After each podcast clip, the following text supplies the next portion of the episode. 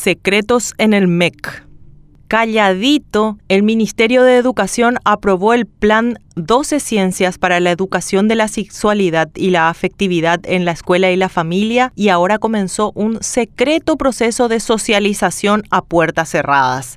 ¿En qué consiste el plan? ¿Quién y cómo lo financiaría? ¿Qué contienen los libros? ¿Por qué tantos secretos en el MEC?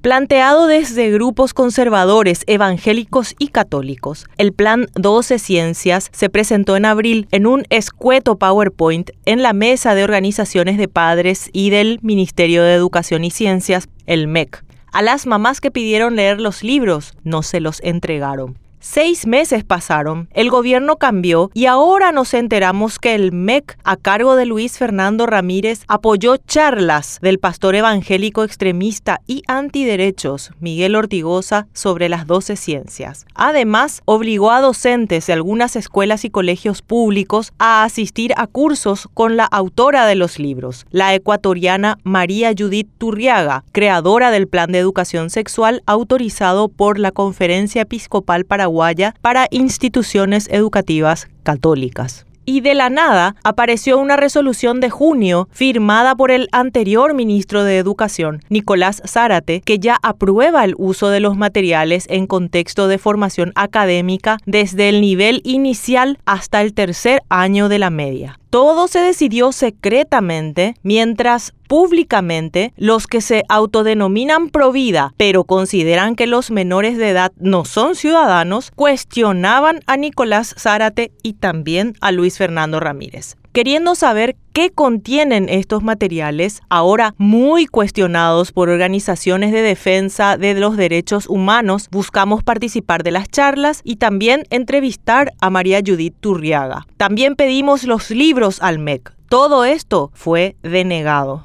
Un resquicio de lo que hay en los textos se puede ver en páginas fotografiadas del libro de las doce ciencias destinado a las familias. Un verdadero hombre no es ni pesado ni llorón, dice el libro afirma que mientras los niños se entienden y juegan juntos al fútbol, las niñas tienen problemas de comunicación y prefieren rincones pequeños o las escaleras para conversar. Dice el libro que esa es la naturaleza. En un país aconfesional como Paraguay, la Iglesia Católica, la Evangélica u otras pueden recomendar al gobierno un plan de educación sexual. Lo que no deberían lograr es imponerlo como pareciera que ocurre. Y el Ministerio de Educación, abroquelado, no hace más que sumar dudas respecto a lo que ocultan sus autoridades en un tema tan delicado como la educación sexual de los más de 1.500.000 niños, niñas y adolescentes que son parte de un sistema educativo público que es, por ende,